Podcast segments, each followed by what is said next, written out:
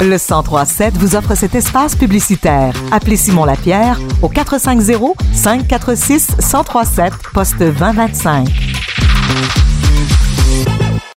Même si la session parlementaire qui vient de se terminer a duré à peine deux semaines, le député caquiste de Johnson, André Lamontagne, affirme être très satisfait du travail accompli par le gouvernement Legault. Alors, il est avec nous en studio aujourd'hui. Merci d'être là. Bonjour Alain.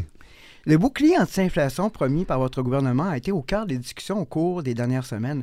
Avez-vous pu, selon vous, livrer la marchandise? Bien, tout à fait. Écoute, l'engagement qu'on avait pris, si on s'en souvient, il y avait une remise de 400 à 600 dollars, dépendamment du revenu des gens, pour, euh, je pense, c'est 6,4 millions de Québécois. Après ça, il y avait un crédit d'impôt remboursable pour nos aînés jusqu'à un montant maximal de 2000 dollars. Et puis après ça, il y avait le plafonnement de n'importe quelle tarification gouvernementale à hauteur de 3% Alors, on a pu passer des, projets de loi, on a pu y aller par voie réglementaire, mais tout a été mis en place suite à la, mise à jour économique de mon collègue, le ministre des Finances. Alors, on est très, très heureux d'avoir réussi à faire ça en l'espace de deux semaines. La session parlementaire a été également l'occasion, M. Lamontagne, de régler le dossier du serment d'allégeance au roi à l'Assemblée nationale qui n'est plus obligatoire. Quelles sont vos impressions sur ce sujet? Parce que ça a fait quand même jaser dans l'actualité. Hein?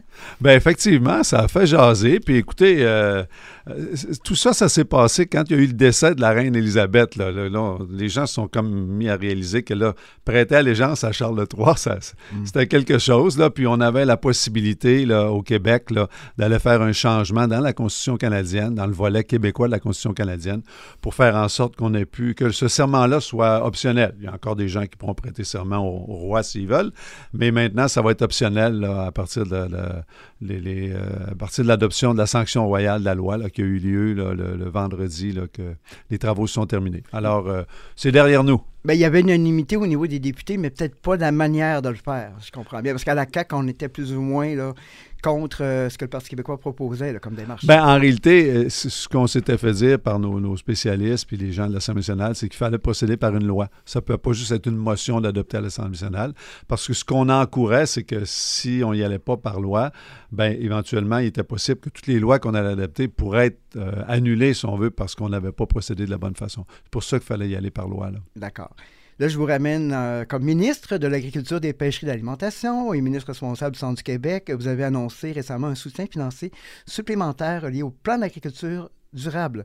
Pouvez-vous nous résumer en quelques mots à quoi ça consiste? Bien, en réalité, le plan d'agriculture durable, ça vise vraiment à accélérer la transition écologique de notre agriculture, mais il y a une mesure qui s'appelle la rétribution, où on vient, euh, on vient partager le risque avec les agriculteurs quand ils mettent en place des nouvelles pratiques agro-environnementales.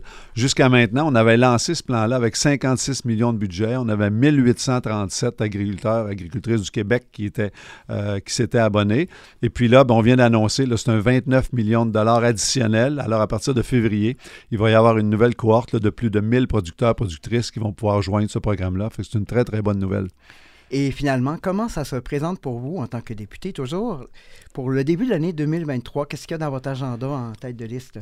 Bien, en tête de liste, hein, il y a de la présence dans le comté. Là, après les fêtes, naturellement, jusqu'à temps que l'Assemblée nationale recommence à siéger à la fin janvier, là, il y a davantage de présence dans, le comté. Et puis après ça, ben, au ministère de l'Agriculture, on, on, a, toute une pléiade de projets, si on veut. Alors, les équipes euh, travaillent euh, très fort, puis on en profite aussi quand on ne siège pas pour faire de multiples rencontres, si on veut, là, pour accélérer nos projets. La session s'annonce beaucoup plus longue, donc on aura l'occasion de, de, voter, de débattre plein de projets de loi, entre autres. Tout à fait. Ça, reprend, je pense, c'est le 31 janvier. Alors, on, a, bien, bien hâte. Là. Alors, M. Lamontagne, euh, merci d'être avec nous. Euh, j'imagine que vous allez pouvoir vous reposer un peu. ou vous souhaite joyeuse fête. Merci beaucoup. Puis joyeuse fête aussi à tous les gens de la, grande région d'Actonville. Merci beaucoup. Merci.